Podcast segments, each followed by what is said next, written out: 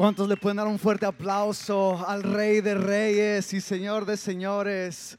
Estoy bien emocionado de, de poder hacer esto hoy. Pastor, thank you for trusting me with this. Siempre me gusta darle la honra a nuestro pastor que, que me tiene la confianza en hacer esto y, y- y por supuesto darle gracias a Dios que, que vio algo en mí y, y- puedo, puedo compartir con ustedes hoy. Ah, estamos comenzando una serie nueva. Y, y- y se llama Casa de Milagros. Eh, ¿Les gustó la canción que, que ahorita entonamos, verdad? ¿Qué, qué canción tan poderosa. Ah, cuando escuché la canción por primera vez, se me hizo como, ah, así como medio raro con los niños, como me, me- me acordé de Chucky. No sé si se acuerdan de Chucky, no se crean, no se crean, no se crean. Mala referencia, ¿verdad? Eh, pero eh, cuando eh, comencé a escuchar la letra y, y ver lo que decía la, la- la- la- canción, ah, me- me impactó. Que se nos tomamos la palabra milagros y la palabra fe con tanta ah, finesse, o sea, muy ligeramente. Y es poderoso el saber que Dios aún está moviéndose por medio de milagros si tenemos fe. Eh, quiero comenzar con una, con una historia ráp- rápidamente. Cuando yo y mi esposa ah, todavía no nos casábamos, un, un día veníamos del, del cine. Y este, me acuerdo que esa semana me, me estaban dando muchas migrañas en la cabeza, me estaban dando, obviamente en la cabeza ni modo que en el hombro o algo. y, y- y recuerdo que veníamos del cine y eh, me estaba sintiendo un poquito mal, solo dije, "Eh, mi- mira, tú nomás maneja a tal lugar y ahorita eh, cambiamos y yo comienzo a manejar otra vez y ah, este, so, me comenzó a dar poquito sueño y, y comencé así a, a acostarme, pero como que se comenzó a asustar mi esposa. Dijo, eh, ¿estás bien? Y dije, ah, oportunidad perfecta para hacerle un chiste a mi esposa, ¿verdad? O sea, bueno, a mi novia en el momento. Y, y- y se comen- eh, comenzó a entrar un pánico en ella y, me decía, hey, ¿estás bien? Y, yo me hacía el muerto, básicamente.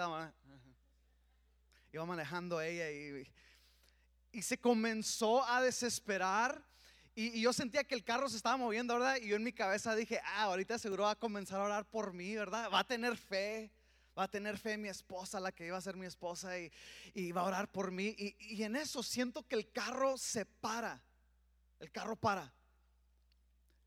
Y di- dije, ok, esto está raro porque paró el carro, ¿verdad? Estábamos en el, en el, en el freeway, ¿qué está pasando? En, en la autopista. Y abro mis ojos y ya no está ahí mi esposa. Mi esposa miro que está corriendo hacia una estación de bomberos. Y yo así como que no, este chiste acaba de, de hacerse en un crimen. ¿Verdad? Y corre mi esposa y yo, y yo así como que no puede ser. Yo pensé que ella iba a orar por mí, no que iba a parar en una, con los bomberos.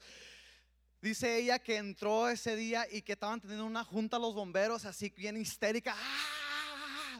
Ábranme, mi, mi novio se está muriendo, no sé qué le pasó. Y recuerdo que salen todos los bomberos y sale también el, el chief, ¿verdad? El, el- el bueno, el mero mero. Y me doy cuenta que es un supervisor que yo tenía antes en un trabajo. Eso me conocía y, y dije, no puede ser, es tal persona. Y luego yo estoy así como que me mira mi esposa, bueno, Brenda, mi, mi novia, y, y- y yo le hago así como que no estoy bien. Dice, ¿qué pasó? Estabas muriéndote. Y yo así como que no, era nomás un chiste. Se enojó toda la estación de bomberos conmigo. Y, y- y yo me di cuenta en algo, que, que, que Brenda ese día puso su fe no en Cristo, sino su fe en los bomberos, ¿verdad? Para que me ayudaran, pero eso no funcionó, no, no, no, no se tornó en algo bueno. Muchas de las veces tenemos fe, pero la estamos poniendo en las cosas equivocadas. Pensa- tenemos fe con las mejores intencionalidades. Voy a tener fe, pero no con la intencionalidad, intencionalidad que debe ser. Ahora, te voy a leer lo que quiere decir la fe. Y, y me llamaba tanto la, la definición, la- me llama la atención. La definición dice, la fe es la creencia, confianza o asentimiento de una persona en relación con algo o alguien, y tal como, y me fascina esta parte, se manifiesta por encima de la necesidad de poseer evidencias que demuestren la verdad de aquello en lo que se cree. La palabra proviene del latín fides, que significa lealtad o fidelidad. Voy a leer eso otra vez. Se manifiesta por encima de la necesidad de poseer evidencias. El tener fe es no esperar en evidencias.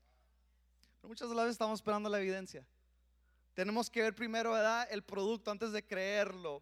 Hoy vamos a estar nos enfocando en una historia que me fascina y, cuando miraba las notas que Pastor Rich había escrito, ah, híjole, me metí en esta, me, me, sumergí en esta historia y dije, oh, qué increíble. Está en Mateo 14, en el versículo 22.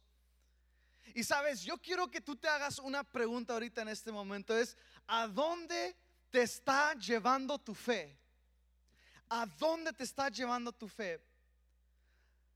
¿A dónde te estás llevando? ¿Acaso estás buscando evidencias? Sabes que tristemente ponemos a Dios a veces una circunstancia donde Él tiene que probar quién es. Él ya se probó hace más de dos mil años quién es. Pero muchas de las veces así estamos. Y esta historia me, fascina. El contexto es que Juan el Bautista lo, acababan de matar, ¿verdad? Lo, habían asesinado. Y, es primo de Jesús, ¿verdad? Son, son, son primos de sangre.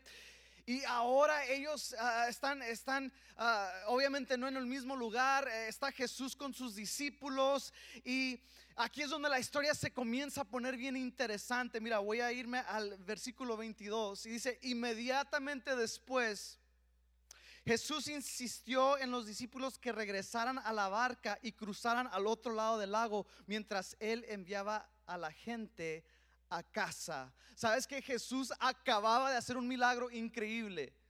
¿Cuántos se acuerdan que, que le dio de comer a los cinco mil, verdad?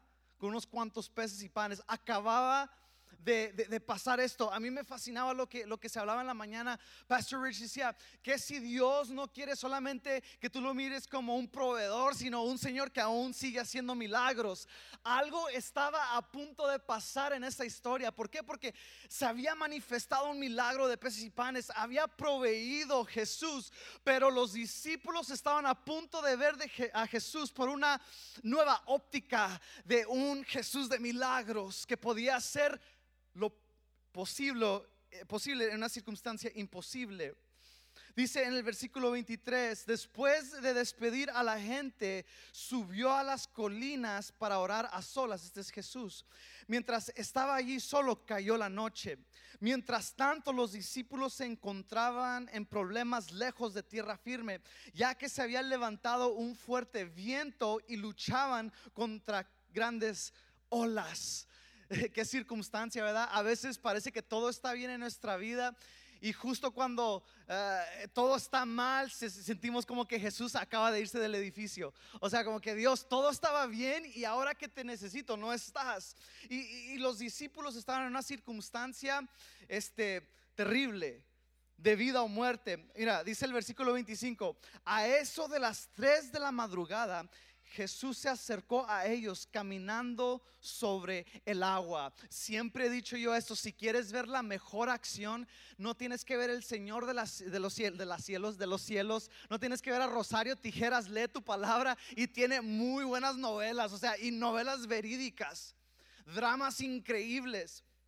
Las olas se están levantando y ahora viene Jesús a las 3 de la madrugada. Qué interesante, ¿verdad? No sé si a ti te ha pasado que las olas parecen venir a las 3 de la mañana, cuando estamos solos. ¿Nunca les ha pasado? Que parece ser que cuando todo, cuando es noche, cuando es eh, el, sol está más escondido, es cuando el enemigo comienza a atacar nuestras mentes, comienza a atacar nuestros corazones. Y yo quiero creer que era tan intencional que las cosas estaban pasando justo a esta hora, a las 3 de la mañana. Jesús se acerca a ellos caminando sobre el mar. Dice el versículo 26, cuando los discípulos lo vieron caminar sobre el agua, quedaron aterrados, llenos de miedo y clamaron, es un fantasma. Pero Jesús les habló de inmediato. No tengan miedo, dijo, tengan ánimo, yo estoy aquí. qué fantasmas están pasando ahorita en tu vida. Y solamente tu fe es la que te va a llevar a ese nuevo camino de Jesús. Yo no sé qué circunstancia tú estás pasando, pero yo sí sé esto, que Dios, que Jesús siempre responde justo a tiempo. Eran las 3 de la mañana, tal vez tarde, pero era temprano para Jesús. Jesús estaba a punto de hacer algo. ¿Qué fantasmas estás pasando? Tengo que hacer un paréntesis allí. Sabes que muchas de las veces estamos en temporadas, lo que tal vez parece un fantasma en una temporada, tal vez es la salvación de otra temporada. Muchas de las veces estamos aterrorizados, decimos, no puede ser así, porque es que esto está pasando así en mi vida. Jesús estaba a punto de causar un milagro en la vida de sus discípulos. No te aterrorices. No sé si es una palabra, me la acabo de inventar aterrorices, espera en Jesús, espera en Jesús. Dice el versículo 28, entonces Pedro lo llamó, ¿verdad? El buen Pedro, el corta orejas Pedro. Entonces Pedro lo llamó, Señor, si realmente eres tú, ordéname que vaya hacia ti caminando sobre el agua. Sabes, yo siempre he sido una persona bien imaginativa.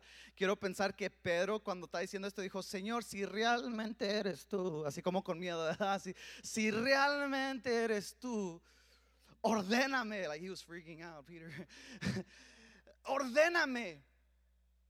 Y me fascina la osadía que tenía también Pedro, ¿verdad? ¿Cuántos de nosotros estamos dispuestos a decir, Jesús, ordéname a caminar sobre el agua? Muchas de las veces decimos, Jesús, vente a mi barca, aquí estoy. I'm good, aquí estoy bien, ven tú a mí. Hay, hay, algo que podemos aprender de aquí, que muchas de las veces se va a tratar de salir a las aguas profundas. Sabes, el corazón de Dios es que vengamos hacia Él. Me intriga esto que el corazón de Dios siempre está esperándonos a nosotros. ¿Sabes? No hay manera que nosotros lo pudiéramos haber hallado a Él primero. Él nos halló a nosotros. De hecho, no hay manera de cómo nosotros lo hubiéramos podido amar a Él primero. Él nos amó a nosotros primero. El corazón de Dios es que nosotros nos acerquemos. Yo no sé iglesia, por qué circunstancia de fantasmas o de aguas profundas tú estés. Yo sí sé algo, que lo que te ha quitado el suspiro en la noche se puede tornar en una aleluya y te puede llevar a la siguiente gloria de tu vida. ¿Cuántos lo creen? Are you with me? Dice el versículo, el versículo 29, dice Jesús, sí, ven, dijo Jesús. Entonces Pedro se abajó por el costado de la barca y caminó sobre el agua hacia Jesús. Sabes que yo he entendido esto, Magdel, que las preguntas correctas mueven el corazón de Dios. A veces estamos preguntando las preguntas equivocadas, pero las correctas nos van a mover hacia el corazón de Dios.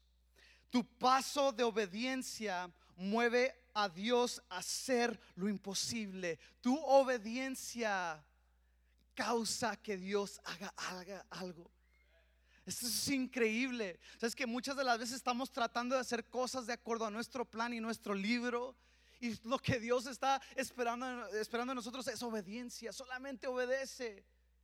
Creo que ahora en estos días, si algo el mundo se ha tornado, es, es, es un mundo desobediente quiere hacer cosas por sus propios términos, de acuerdo a su propia doctrina, de acuerdo a sus propias creencias, cuando Dios es tan práctico y dice solamente obedece, honra mis mandatos y yo voy a hacer que lo imposible se torne posible. La obediencia trae bendición. La obediencia trae los regalos y las esperanzas de Dios. Si no estás tomando riesgos, ¿estás caminando por fe? Si no estás tomando riesgos, eh, eh, creo que naturalmente, cuando, cuando yo, he dicho esta historia antes, cuando yo me iba a casar, yo, yo pesaba 108 libras, me miraba mal, me parecía un espagueti. ¿De qué te ríes, Juan? Eh, y, y yo me propuse a ir al gimnasio y dije, oh, no, no, y mi esposa no me va a reconocer ese día. Ella va, no, ella la voy a cautivar ese día, ¿verdad? Subí hasta 150 libras, ya de ahí jamás fui al gimnasio. Ahora ando por la pura gracia de Dios. Pero lo que te quiero dar a entender es que la obediencia, el tener fe, el tomar riesgos es un músculo. Tienes que comenzar a tomar riesgos. Y no estoy hablando de que tienes que eh, subirte a un avión y brincarte. Si, esto, si es lo que te late, pues dale, ¿verdad? Yo estoy, estaré orando por ti. Pero toma riesgos. Riesgos en Cristo. Si alguien no lo está haciendo, hazlo tú. Una vez escuché yo esto, si no te gusta lo que viste, cambia lo que viste. Arriesgate a hacer la diferencia. Arriesgate a ser tal vez el raro del cuarto que está obedeciendo a Dios y está viviendo de acuerdo al plan de Dios. Arriesgate, porque si no nos estamos arriesgando, muchas veces no estamos viviendo por fe. Estamos viviendo por nuestros términos. Tenemos fe en nosotros. Eso es, una, es algo peligroso, el tener fe en nosotros mismos. Dice el versículo 30, pero cuando lo vio, el fuerte viento y las olas se aterrorizó y comenzó a hundirse. Y dice Pedro, sálvame Señor. Gritó, sálvame. Sabes que a mí desde niño me cautivaba cómo Dios siempre tenía control sobre los elementos que el sol, que la lluvia, que las olas le tienen que hacer caso a Dios. Le tiene, yo, no, yo no sé en qué punto de tu vida estás. Tal vez te has sentido como que te estás hundiendo. Te sientes como que no ha habido movimiento. Déjame decirte que Dios está en control de esas olas y vas a poder caminar sobre el mar. Solamente obedece. Pedro grita, sálvame Señor. De inmediato Jesús extendió la mano. Este es el versículo 31 extendió la mano y lo agarró. Tienes tan poca fe, le dijo Jesús, ¿por qué dudaste de mí? Pedro no, no se quedó en su fracaso. ¿Sabes? Porque muchas de las veces nosotros queremos configurar las cosas de Dios y como, como Él hace las cosas y luego nos hundimos, ¿verdad? Y lo decimos, ayúdame Señor. Y muchas de las veces no decimos ni eso, no, nos desconectamos. Si has estado desconectado, Tal vez tenías mucho tiempo sin venir a la iglesia. Tal vez es tu primera vez que viniste a la iglesia. Qué bueno que viniste. Es una acción. No te quedaste en tu análisis. No hubo parálisis por análisis. Te estás moviendo hacia la obediencia. Pero muchas de las veces no tomamos esa actitud y decimos, pues me, me voy a hundir y a ver qué pasa, ¿verdad? A ver si Dios se acuerda de mí. Si estás aquí es que Dios ha estado pensando en ti. Sabes, me, intriga como dice Jesús, ¿por qué dudaste de mí? Eh, eh, Jesús no dijo, ¿por qué dudaste de ti, Pedro? Jesús dijo, ¿por qué dudaste de mí? Y eso a mí me trae tanto confort, me trae tanta esperanza, de cierta manera que yo no tengo que solamente estar yo defendiéndome a sí mismo o contando con mis propias fuerzas. Yo no tengo que creer en mí mismo, solamente lo que tengo que hacer es creer en Jesús, que Él fue el que me llamó, que Él fue el que me está esperando, que Él fue el que me está moviendo hacia un nuevo camino. Es Él, no se trata de que tú creas en ti mismo, es de que tú creas en Dios, que tú creas en Jesús. Algunos de ustedes son salvos, pero están hundiéndose durante la semana. La razón es porque has quitado tus ojos de Jesús. Ayer yo estaba en un entrenamiento de CPR y de, y, de cómo parar la sangre cuando alguien se corta. Yo soy el primero, yo soy el primero que me voy a desmayar si alguien se comienza a desangrar. Ok, eso lo más les estoy diciendo. Voy a orar por ustedes y luego me voy a desmayar. No se crean, nos enseñaron qué hacer les juro, nos estaban diciendo los, diferentes tipos de venas y cómo la sangre sale y, sentía como que se me iba, como que me estaba como que poniendo pálido, no sé qué. Y soy malísimo para eso. Pero nos enseñaron esto, que, que existe un cinto que se llama un torniquete, torniquete. Y el torniquete cuando te cortas, te lo ponen y duele mucho porque me pusieron, el pastor me puso uno ayer y, así como que duele, Duele al punto de que piensas, o sea, para tu pulso. Si yo me corto aquí, el turniquete va acá y ya no se siente mi pulso. O sea, para todo el flow de la sangre, la para. So, muchas de las veces nos estamos poniendo solamente turniquetes los domingos. Decimos, ah, ok, si me lo pongo voy a estar bien. ¿Sabes? El hecho de que traigas un turniquete puesto no quiere decir que te estás desangrando. El hecho de que te estás hundiendo no quiere decir que un día no te vas ahogar. Es tiempo de caminar sobre el agua. Hay que no desmayar. Quítate el turniquete y deja que Dios trate contigo. Deja que Él te sane una vez más. Él no está enojado contigo. Él te está esperando. Dice el versículo 32, cuando subieron de nuevo a la barca, el viento se detuvo. Sabes que nuestra fe limitada no detiene la obra de Dios. Nuestra fe limitada. ¿Sabes que Dios conoce cómo somos? Ah, se me hace chistoso ah, cuando Jesús un día está hablando con sus discípulos y les dice cómo va a estar básicamente todo el plan. Eh, me, van a matar, voy a ser crucificado, pero no se agüiten, no se preocupen, voy a resucitar. y luego comienzan a caminar y los discípulos comienzan a pelear entre ellos mismos de quién va a estar encargado cuando Jesús se vaya. O sea, como que se les fue todo por encima. Jesús les acaba de decir de un plan redentor y ellos estaban peleando de quién iba a ser el primero. Pero es por fe limitada. Y eso no va a parar a Dios de hacer el milagro, o el movimiento que Él tiene que hacer. Él va a hacer lo que Él tiene que hacer. Él entiende que muchas de las veces nosotros operamos en limitaciones. Mi padre es predicador y me fascina. Un día dijo esto y lo escribí, dice, donde los límites del hombre terminan, empieza Dios. Donde los límites del hombre terminan, ahí apenas está comenzando Dios. Es la, la cima donde Dios va a hacer algo. Dice el versículo 33, entonces los discípulos lo adoraron, de verdad eres el Hijo de Dios, exclamaron. ¿Sabes? Él realmente era el Hijo de Dios antes de que ellos se dieran cuenta. ellos no tenían que saber, Él ya era, Él ya es. Y hay veces que nosotros ponemos a, Dios como en, una, en, una, en unos términos, ¿verdad? Decimos, Dios, si, si no haces las cosas así, entonces tal vez no, lo puedes hacer. Y no lo decimos, pero, pero nuestras actitudes lo hacen, lo dicen. Dios no lo puedes hacer. Voy, voy, a, voy, a, abrir tal negocio, voy a, a moverme en tal ministerio, pero si no funciona, tengo este plan B. ¿Sabes? De que Dios quiere que nos arriesguemos. Él es, Él es, dice en el versículo 34, después de cruzar el lago, arribaron a, Genezaret.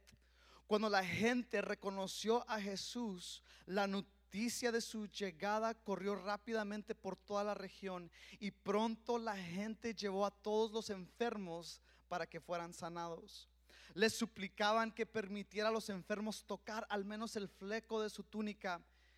Y todos los que le tocaban a Jesús eran sanados. Jesús era la, siempre fue la solución. Jesús siempre fue la primera opción. ¿Cuántas opciones, cuántas oportunidades o cuántos pensamientos tú ya has malgastado porque has mejor puesto a Jesús como un plan B y no el plan A. Es muy fácil nosotros caer en la mentalidad de que ah, de planes. Y lo he dicho esto antes y, se me hace más chistoso y más chistoso cuando lo digo que, que ah, el hecho que yo estoy aquí jamás estuvo en mis planes, jamás estar a cinco mil millas de casa, jamás. Pero he entendido que los planes de Dios siempre son perfectos, justos y a tiempo.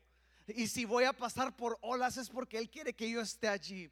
Y si yo voy a tal vez estar viendo tormentas y olas es porque es a lo que Él me está llamando. Algo que me emociona, ¿sabes? Decía el pastor en la mañana que Él no sabe lo que está pasando en Washington. Él no sabe lo que está pasando con los pensamientos del presidente o cómo está haciendo las cosas. Pero estamos fijos en Cristo. Que tal vez se pueda derrumbar allá todo. Pero la casa de milagros aún sigue en pie. Yo no sé cómo está la Casa Blanca, pero yo sé que la Casa de Milagros está bien, está fuerte, está activa. Dios aún se sigue moviendo. El mundo está ocupado intentando crear lugares seguros. Y el lugar más seguro es en la voluntad de Dios. Ah. Siempre vamos a tratar de hacer ese lugar seguro. Siempre vamos a tratar de recorrer a lo más fácil. Pero la voluntad de Dios es en las aguas profundas. Y yo prefiero mil veces estar en la voluntad de Dios, de estar a salvo, pero no tener fe, ser un incrédulo. Prefiero, prefiero estar en esa, en esa voluntad. Sabes, es tiempo de soñar otra vez, iglesia. Hay un término que yo, yo escuché hace unos años atrás que se llama God Dream. Tener un, God Dream. Y esto, esto eh, quiere decir que eh, tener un, sueño de Dios. Y es tener un sueño tan grande, Magdiel, que solamente la mano de Dios puede intervenir y hacer algo acerca de ese sueño. ¿Estás teniendo de esos tipos de sueños? ¿Estás teniendo planes y metas tan grandes que solamente la mano de Dios puede hacerlos posibles? Porque es a lo que Dios nos está llamando. A tener esa osadía, a tener esa valentía de decir, Dios, esto es lo que yo espero. Es tan grande que solamente tu mano puede hacer algo acerca de esto. Pedro estando allí, solamente la mano de Jesús era lo que lo iba a salvar. Estamos en una circunstancia donde podemos decir, Jesús, solamente tu mano. Y estando allí tu mano, estoy en tu voluntad. Hay que ponernos en esos términos. Tal vez de acuerdo al plan de la circunstancia, jamás tú deberías de haber estado aquí. Tal vez alguien una vez te lanzó una palabra y te dijo, sabes que tú nunca vas a acabar tu educación. O tal vez alguien te dijo, sabes que tú eres un bueno para nada. O tal vez alguien vino y dijo, hasta aquí has llegado, no va a haber ministerio, no va a haber más propósito. Pero hay que regresar a esos, a esa mentalidad de antes, a ese corazón de antes de decir, Dios, yo voy a caminar sobre el agua, aunque las olas vengan, aunque tal vez todo alrededor de mí no tenga sentido, aunque tal vez todos este, no miren en mí lo que tú miras en mí, Dios, yo me aferro a tu mano. Y si me aferro a tu mano, me aferro a tu voluntad también. Voy a abrazar el proceso como abrazo la promesa. Me aferro a ti, Dios, aunque vengan las olas, aunque venga la tempestad, tú sigues siendo fiel y yo voy a tener fe. Yo voy a tener fe. Pero ¿qué pasa cuando no hay respuesta aparentemente?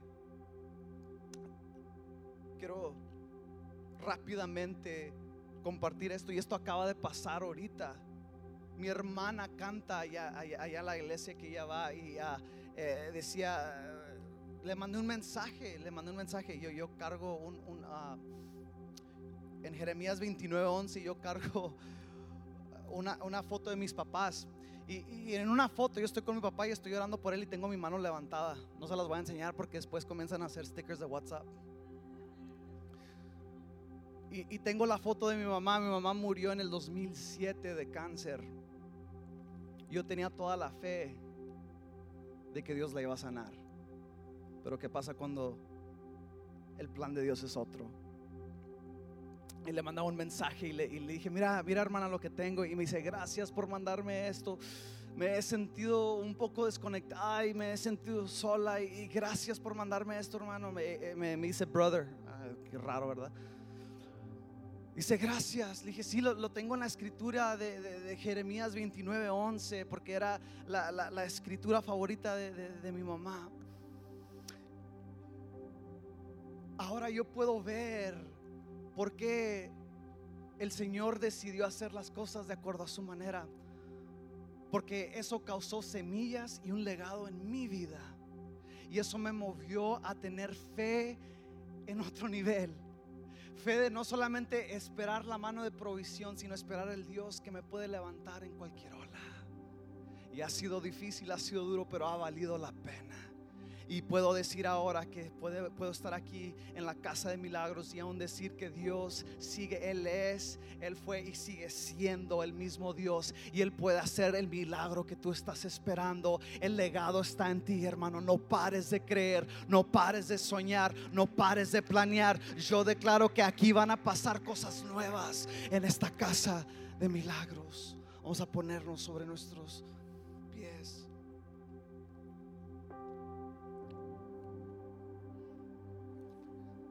hay esperanza. Hay esperanza. Yo no sé si ha habido decepción, yo no sé si sientes que Dios se ha olvidado de ti, pero no, no, no se ha olvidado de ti. Él está aquí dispuesto, dispuesto a hacer algo en tu vida, a operar en tu matrimonio, a operar en tu familia, a operar en tus planes, en, tu, en, en, lo, que, en lo que tú has deseado, pero más que eso, a operar algo en tu corazón. ¿Cuándo fue la última vez que realmente tuviste fe? Tal vez se te olvidó porque has vivido tal vez una vida muy confortable donde no te ha faltado nada. Pero eso es peligroso también. Hablaba de, cómo nos, se puede sangrar a alguien y, cuando alguien se desangra es ah, en un periodo de tiempo, no es como que ah, se desangra y se muere pronto, no, no, es, es, es un periodo que pasa. Sé cuándo fue la última vez que tú creíste en algo, pero cree en esto. Que Dios está aquí. Y Él quiere hacer algo en tu vida. Y no tienes que salir de aquí como entraste. Puedes salir de aquí con una nueva expectativa porque se vale soñar. Borrón y cuenta nueva con Dios. Lo que pasó, pasó. Arrepiéntete, pide perdón. Estás en la casa de milagros. Si necesitas un milagro, hay que pedírselo al Señor para que Él comience a hacer ese camino. Vamos a orar, iglesia. Dios, gracias. Porque tú, Señor, siempre llegas a tiempo.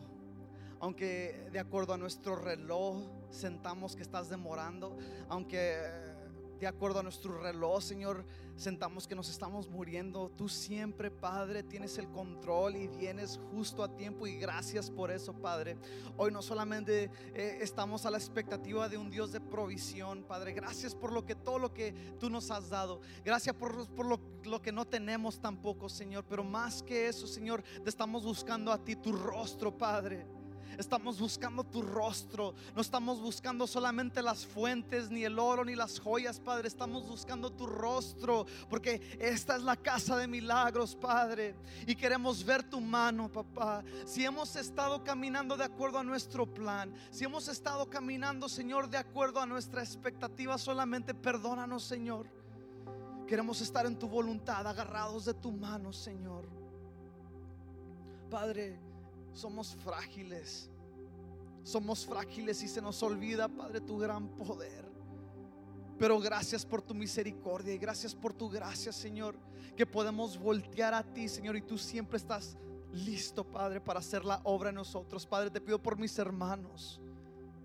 Si hay, Padre, necesidades, si hay enfermedad, si hay, Padre, ah, económicamente, Padre, no están bien las cosas, si tal vez en casa... Eh, relacionalmente no están funcionando las cosas, Padre, ahorita tú intervine, Padre, haz algo, infiltra hasta lo más profundo, Señor, de estos corazones y comienza a operar los milagros, Padre, porque Señor, creemos en ti, creemos, Padre, que tú estás en tu trono, tú jamás te moviste de ahí, tú jamás te caíste de ahí, las olas pueden venir, el relámpago se puede oír fuerte, pero tú permaneces en tu trono fiel, firme y listo, Señor, para responder hacia nuestras necesidades. Gracias, Padre. Gracias, Señor. Tú eres el Rey Dios Todopoderoso sobre todo, Señor. Te amamos a ti más que a nuestras necesidades. Te amamos a ti más que nuestros planes y más que nuestras metas, Señor. Úsanos, Padre. Señor, te dejo a cada persona que está aquí, Señor, en tus benditas manos, Señor. Amén y amén. Le pueden dar un fuerte aplauso al Señor. Yo creo firmemente que algo está pasando en esta casa. ¿Cuántos lo creen? Algo está pasando en esta, en esta casa. Y, yo te quiero desafiar a la semana que entra. Trae a alguien. Creo que aquí tenemos a alguien que, que amamos, ¿verdad? Si no, si no, vamos a orar por ustedes. Vamos a pasarlos aquí. Señor, que amen a alguien, Señor. Se crea. Pero yo te quiero desafiar a que tú invites a alguien. Trae a alguien. Trae a alguien. Un amigo, una amiga.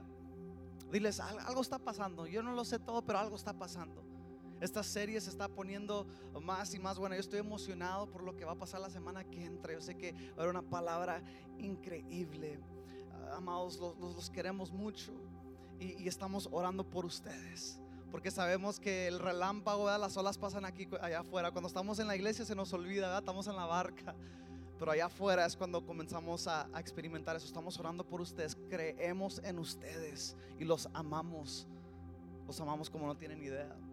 Vamos a decir el Salmos um, de, de- de nuestra iglesia, el Salmos 19, 14. Y que las palabras de mi boca y la meditación de mi corazón sean de tu agrado, oh Señor, mi roca y mi redentor. Los amamos, que Dios los bendiga, hermanos.